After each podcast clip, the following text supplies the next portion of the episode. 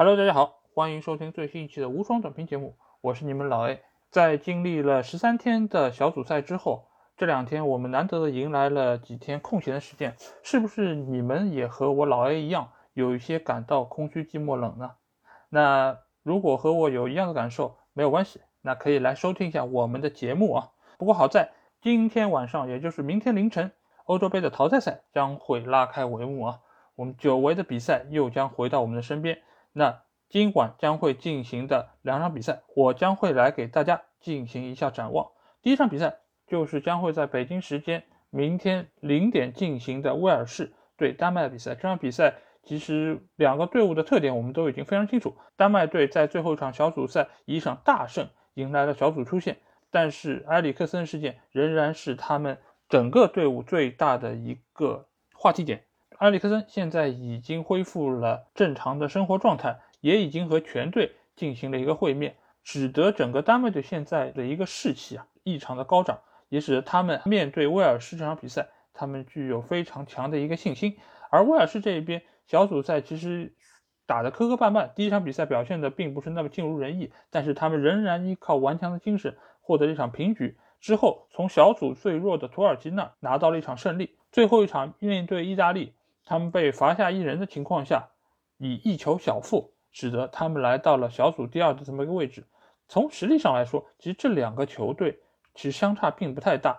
但是从整个现在一个场外的一个情况来看，丹麦队无疑是更占优势的一方。因为其实非常多的球迷也说，如果说对于这两个球队都没有特殊好感的话，他们会选择优先支持丹麦队啊。因为埃里克森这个事件，使得他们目前在整个球迷心中的一个人气异常的高涨，也使得在这场比赛开始之前，丹麦队得到了空前的一个支持。但反观威尔士队这边，其实他们也对这一情况有一个非常清晰的一个认识。呃，因为威尔士队他们也觉得，呃，现在可能世界上百分之九十九的球迷都是会支持丹麦队的，所以他们必须要拿出一百二十分的一个精神，依靠他们队内的核心球员拉姆齐。和贝尔的一个优异的发挥来迎战丹麦队，但其实我对这场比赛的一个看法是，其实双方在实力上是各有优缺点，所以这两个球队的一个对阵，我认为是一个五五开的局面。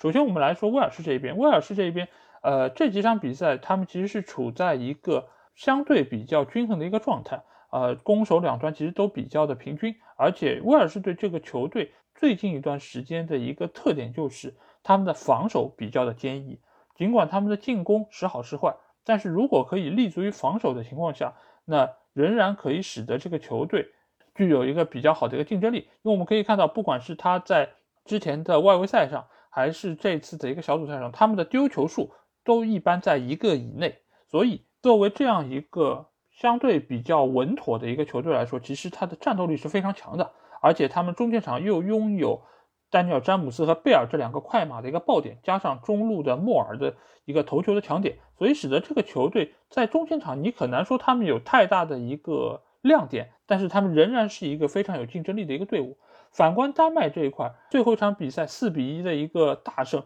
使得他们整个小组赛的一个走势是一个从下往上走的一个上升的态势。第一场比赛啊，尽管占尽优势，但是因为埃里克森事件，使得他们告负。第二场比赛。他们勉强取得了一场平局，最后一场迎来了一场大胜，所以这次的丹麦队他是处在一个低开高走的一个态势，所以在各方也觉得他们来到淘汰赛的第一轮将会以一个更饱满的状态来迎战威尔士，一举拿下。但是我对这场比赛的态度是，我可能会更看好威尔士队不败。为什么会这么说？呃，因为目前来说，丹麦队确实是处在一个整个士气非常高涨的阶段。但是面对威尔士这样一个比较坚毅的队伍，如果丹麦队很难打开局面的话，那他们内心其实是会有一定的急躁情绪。再加上埃里克森的缺阵，其实或多或少给丹麦队的影响其实还是可以想见的。尽管目前整个丹麦队众志成城的一个态度，使得他们可能可以忽略一部分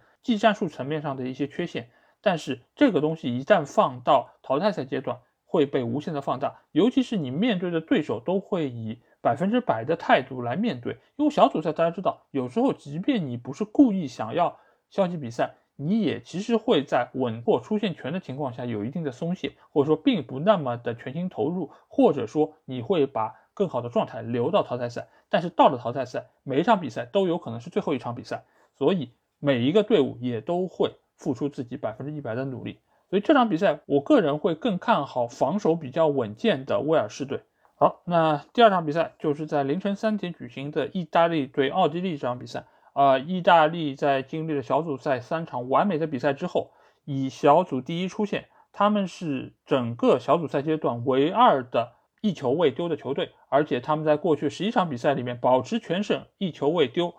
攻击力也异常的强大。呃，所以这次的意大利队经历小组赛之后，似乎已经从赛前一个不那么被看好的球队，被当做了目前最大的一个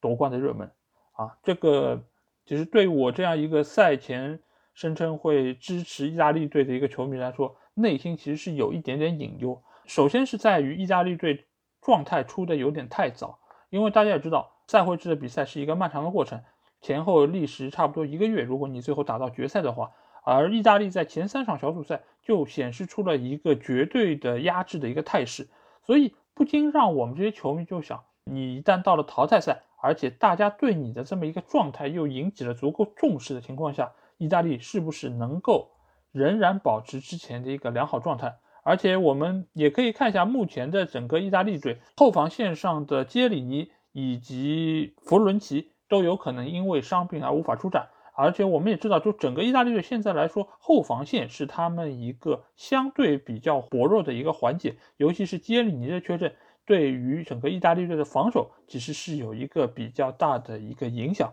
而且整个意大利队现在是身处下半区，他们如果战胜了奥地利之后，他们将迎战比利时和葡萄牙队的胜者，那我相信他们一定会在这场比赛中为下一场比赛有所考虑。所以我很担心意大利队对于这场比赛的一个投入程度，因为他们在实力上是更被大家看好的一方。如果你在这个时候心态上出现哪怕一点点的一个不稳定，都有可能使得这场比赛出现一个不可预料的一个情况。而且我们反观奥地利这一边，奥地利这个球队其实我们也知道。他在攻防两端都有非常强的一个球员，包括阿拉巴，包括萨比策，包括还有上场进球的鲍姆加斯纳以及阿瑙托维奇这样几个实力派的球员坐镇，那使得这样一个奥地利队其实也并不是很好对付。而且奥地利队我们也可以看到，这个球队它处于一个比较保守的一个状态，它的失球数也非常的少，所以意大利队面对这样一个奥地利队。我很难对他们有一个太大的一个乐观的态度。另外一方面，意大利队这场比赛将不再会在他们罗马的一个主场进行，所以这也是对他们一个比较大的一个损害。那说一点有利于意大利的消息，一个方面就是意大利，我们之前也说到，他是整个小组赛里面休息最为充分的一个球队，而且他上一场比赛对威尔士派上了绝大多数的替补，使得主力球员获得了非常好的一个休整的一个机会。所以使得这场比赛，意大利队可以以一个最强的一个状态来面对奥地利队。所以我对这场比赛的看法是，可能意大利队会是最终晋级的那一方，但是过程会非常的艰苦，甚至于有可能会打入加时赛。那我们可以来一起关注一下今天晚上这场比赛。那除了这两场比赛之外，其实最近也有其他的几个热点，我在这里想顺便一起来聊一聊。第一个点就是在今天晚上意大利对奥地利这场比赛中，意大利队的球员将不会下跪。啊，这个下跪是什么意思呢？就是对于种族歧视，现在整个足球界都有一个这样的一个活动，也就是在每场比赛开始之前，双方的球员会有一个下跪的一个姿势。来表达对于种族歧视的这么一个反对，但是这场比赛意大利队的球员将不会做出这样的一个表态，而且在之前的比赛中，意大利队也已经有部分的球员这么做，这个其实也是引起了各方的一些争议啊。意大利队的官方其实也给出了他们的一个态度，就是他们会反对一切形式的种族主义，但是他们不想以这样一种形式主义的一个形式来表达自己的态度。我其实觉得我非常认同这一点啊，因为其实从上个赛季的各个赛事，包括英超，其实就已经在做出这样的一个抗议的活动。但是我们可以看到，除了下跪，你们还干了些其他的什么事情来反对这样的一种情况呢？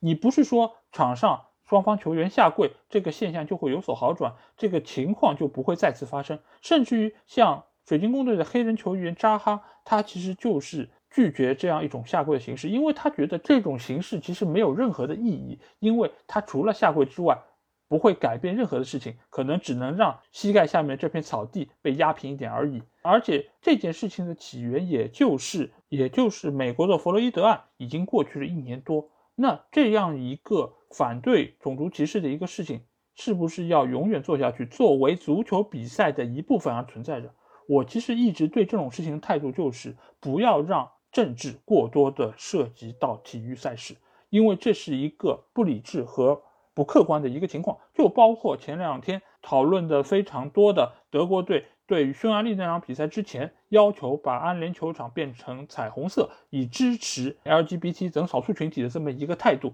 而被欧足联最终驳回。那我觉得这个事情其实就是一个最好的例证，就是你其实是想通过体育这样一个全世界所受瞩目的一个活动来达到自己的政治目的。这个其实我觉得是不被。大家所认同的，因为我想说的一点就是，所有的政治观点其实都不是一元的，而是每一方都有他们各自的理由。你如果只是支持其中的一方，其实对于另外一方的一个民众，或者说对于他们的态度是一个极大的伤害。那这个时候，你所谓的向善那一部分，你所谓的一个良好的初衷又去了哪里？包括在欧冠决赛结束之后，有球员拿着巴勒斯坦国旗支持巴勒斯坦一样。那你又如何面对以色列的一些受苦受难的民众？你又有没有顾及到他们的一个感受？所以我觉得，在信息源非常有限的一个情况下，足球涉及政治是一个非常不明智的一个态度。当然，在现在一个互联网社会，每一个球员有权表达他们自己的一个观点，